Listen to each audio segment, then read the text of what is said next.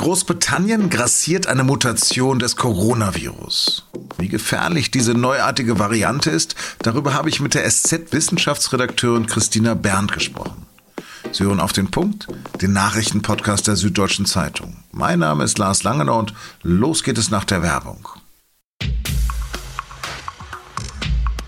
Jeder kennt sie, die Bild, eine der ältesten und wohl polarisierendsten Medienmarken Europas. Jetzt kann jeder einen Blick hinter die Kulissen von Deutschlands größtem Boulevardmedium werfen und sich eine Meinung bilden. Die neue Doku-Serie bei Amazon Prime Video Bild macht Deutschland begleitet ein Jahr den Chefredakteur Julian Reichelt und seinen Stellvertreter Paul Ronsheimer sowie zahlreiche Journalisten und Reporter bei ihrer täglichen Arbeit. Ein Kamerateam ist in den Redaktionsräumen und Sitzungen sowie bei Treffen mit Politikern und bei Außenreportagen dabei und berichtet unzensiert, unkommentiert und neutral.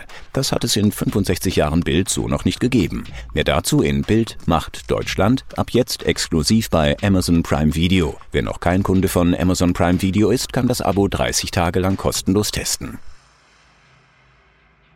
Die Maßnahmen sind krass. Unmittelbar nach der Nachricht, dass in England eine neue Variante des Coronavirus aufgetaucht ist, haben zahlreiche Staaten die Verkehrsverbindung in das Königreich gekappt. Die Folge? Chaos am Eurotunnel, an den See- und Flughäfen. Doch die Abschottung scheint notwendig, wie Gesundheitsminister Jens Spahn bereits am Montag im ZDF warnte.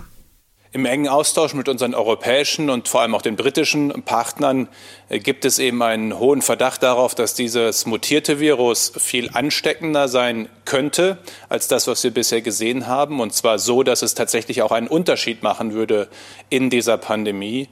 Und als Vorsichtsmaßnahme haben wir uns eben entschieden, alles zu tun, um einen möglichen Eintrag nach Kontinentaleuropa zu unterbinden. Experten sprechen davon, dass bereits jede zehnte neue Corona-Infektion in Großbritannien das neue Virus aufweist. Was die Mutation so gefährlich macht und was jetzt zu tun ist, darüber habe ich mit meiner Kollegin, der Biochemikerin Christina Berndt gesprochen. Christina, ist das ein Killer-Virus, wie das ein Freund von mir gerade nannte? Nein, ein Killer-Virus ist das nicht. Also diesen Namen hat diese neue englische Variante von SARS-CoV-2 nicht verdient. Äh, nach allem, was man bislang weiß, macht es nicht kränker und es ist auch nicht gefährlicher oder womöglich äh, tötet es mehr Menschen. Das ist nicht der Fall. Was weiß man denn darüber, wie weit das schon verbreitet ist? Man weiß, dass es in England schon sehr weit verbreitet ist. Da sieht man, dass in London schon 62 Prozent der Fälle, die man derzeit untersucht, diese neue Variante in sich tragen. Und auch im Südosten Englands äh, ist der große Teil inzwischen diese Variante. Also es hat da wirklich einen Siegeszug hingelegt. Äh, Im Extremfall könnte es auch so sein, dass es dort im Süden Englands einfach durch wahnsinnig effektive Super-Spreading-Events so stark verbreitet wurde. Aber doch glauben die Wissenschaftler, dass es eher daran liegt, dass es auch einfach infektiöser ist. Woher kommt das Virus denn? Man nimmt an, dass es in einem Patienten entstanden ist, dessen Immunsystem womöglich nicht so gut funktioniert und der deshalb sehr lange infiziert war.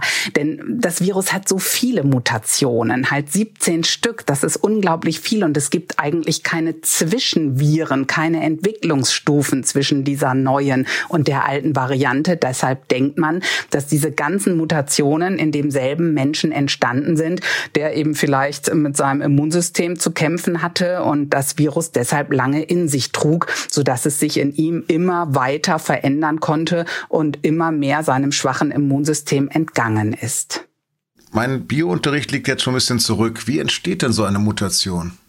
Im Grunde sind das Fehler, die bei der Vervielfältigung dieser Viren gemacht werden. Viren kapern ja unsere Körperzellen, alleine sind die ja gar nicht lebensfähig und lassen sich von uns vermehren, äh, von unserer Apparatur, von unseren Zellen. Und bei dieser Vermehrung passieren halt immer mal wieder Fehler. Das sind die Mutationen. Normalerweise sterben die fehlerhaften Viren dann ab, ja, weil meistens diese Mutationen natürlich nicht erfolgreich sind, sondern irgendwelche Fehler produzieren. Viele Mutationen sind auch völlig egal. Aber manche Mutationen, die können dem Virus natürlich auch helfen, dass es noch effektiver Menschen infiziert oder theoretisch auch sie noch kränker macht. Es gibt ja auch Berichte aus Südafrika. Ist das das gleiche Virus? Nein, da hat sich eine ganz ähnliche Variante entwickelt. Also die ist tatsächlich ein bisschen vergleichbar mit dieser englischen Variante, weil sie manche der Mutationen teilt. Aber diese afrikanische Variante ist völlig unabhängig entstanden und es zeigt uns einfach, ähm, obwohl SARS-CoV-2 eigentlich ein Virus ist, das sich nicht sehr, sehr stark verändert. Also es mutiert im Vergleich zu Grippeviren und anderen Viren eher wenig. Und trotzdem bilden sich eben immer mal wieder neue Varianten aus, mit denen wir wahrscheinlich noch viele Jahre leben müssen. Glaubst du denn, dass wir das in Deutschland schon haben, wie Christian Drosten das angedeutet hat? Davon gehe ich stark aus, dass wir das in Deutschland schon haben. Ähm, die Engländer, die sequenzieren halt die Viren in großer, großer Zahl. Also die schauen sich wirklich die genetische Information in den Viren an, die sie so bei den Menschen finden. Das heißt, England hat mittlerweile schon von 120.000 Viren die Gene entschlüsselt, ganz genau sie durchsequenziert. In Deutschland ist das gerade mal bei 1660 Proben der Fall gewesen. Da sieht man, wir sehen sehen einfach nicht so genau hin, wir untersuchen nicht so genau und darum ist es auch nicht erstaunlich, dass man es bei uns noch nicht gefunden hat. Jetzt laufen ja die großen Impfungen an, kurz nach Weihnachten. Wird denn, werden denn die Impfstoffe, die jetzt bislang bekannt sind und die dann eingesetzt werden sollen, werden die dann wirken? Nach allem, was man weiß, ja. Es sind jetzt bei dieser neuen Variante gibt es ja 17 Mutationen. Das ist schon wirklich eine Menge. Die unterscheidet sich also an 17 Stellen von der bisher gängigen Variante. Und das ist viel. Und viele dieser Mutationen betreffen auch empfindliche Stellen, nämlich zum Beispiel diese kleinen Stachel, die da oben auf dem Virus ähm, zu finden sind, ne? die so charakteristisch sind für dieses Coronavirus und mit denen das Virus unsere Zellen kapert. Von daher daher sind diese Mutationen schon relevant.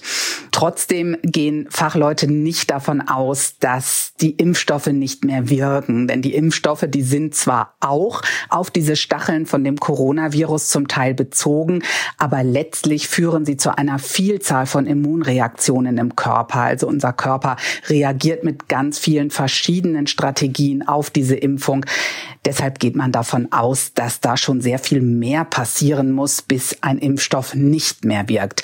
Dass es womöglich so ein bisschen eine Abschwächung gibt, das kann trotzdem sein. Also es ist auch möglich, dass Impfstoffe vielleicht nicht mehr ganz so gut wirken. Aber da müssen wir uns eigentlich jetzt erstmal keine Sorgen machen. Ist denn die Abschottung von Großbritannien angemessen? Man könnte natürlich sagen, wahrscheinlich ist dieses Virus ja ohnehin schon auch auf dem Festland in Europa. Aber trotzdem sagen die Fachleute, mit denen ich spreche, es ist angemessen, denn je mehr man diese Variante ausbremst, umso besser. Wenn sie doch so viel infektiöser ist, heißt das ja, sie ist noch schwerer unter Kontrolle zu kriegen als das bisherige Virus. Da haben wir ja schon unsere Schwierigkeiten. Das heißt, es ist schon sinnvoll, dieses Virus in seiner Verbreitung auszubremsen und uns möglichst dagegen abzuschotten, so gut es noch geht. Christina, vielen, vielen Dank für deine Expertise. Gerne, danke. Mit Corona und Impfungen beschäftigen wir uns übrigens auch sehr ausführlich am Mittwoch in unserem Recherche-Podcast das Thema. Und jetzt noch Nachrichten. Erst hat die Europäische Union inklusive Deutschland Russland mit Sanktionen belegt. Jetzt folgt die Retourkutsche aus Moskau. Gegen Vertreter des deutschen Regierungsapparates sollen Einreisesperren verhängt werden. Grund für die Spannung ist die Vergiftung von Alexei Nawalny. Der Kreml-Kritiker hatte am Montag behauptet, ein Agent des russischen Inlandsgeheimdienstes FSB habe den Anschlag auf ihn am Telefon zugegeben. Auch das Nachrichtenmagazin Der Spiegel hatte Recherchen veröffentlicht, denen zufolge mindestens acht russische Geheimdienstagenten für das Attentat verantwortlich sein sollen. Im Prozess um den Mord an Walter Lübcke sieht die Bundesanwaltschaft die Schuld des Hauptangeklagten als bewiesen an. Der 47-jährige Rechtsextremist sei sowohl des Mordes am Kasseler Regierungspräsidenten als auch des versuchten Mordes an einem irakischen Geflüchteten schuldig. Das sagte der Staatsanwalt vor dem Oberlandesgericht Frankfurt in seinem Plädoyer. Lübcke war im Juni 2019 auf der Terrasse seines Wohnhauses erschossen worden. Wer aus einem Risikogebiet nach Bayern zurückkehrt, muss sich künftig zwingend auf das Coronavirus testen lassen. Das hat das bayerische Kabinett am Dienstag beschlossen. Demnach muss man spätestens 72 Stunden nach der Einreise sein Testergebnis beim zuständigen Gesundheitsamt vorlegen. Rückkehrende können diese Tests auch schon im Ausland durchführen. Sie dürfen aber nicht länger als 48 Stunden zurückliegen.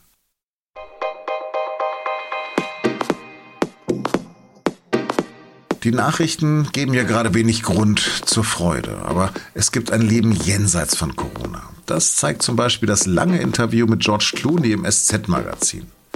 Der Schauspieler und Filmemacher hat mit meinen Kollegen über menschliche Selbstzerstörung und den tieferen Sinn seiner Arbeit gesprochen. Das SZ-Magazin können Sie wegen Weihnachten und den Feiertagen diese Woche bereits am Mittwoch am Kiosk kaufen oder mit einem Digital-Abo lesen. Alle Abo-Variationen finden Sie unter sz.de-abo. Das war auf dem Punkt. Redaktionsschluss war 16 Uhr. Danke fürs Zuhören, bleiben Sie gesund und uns gewogen.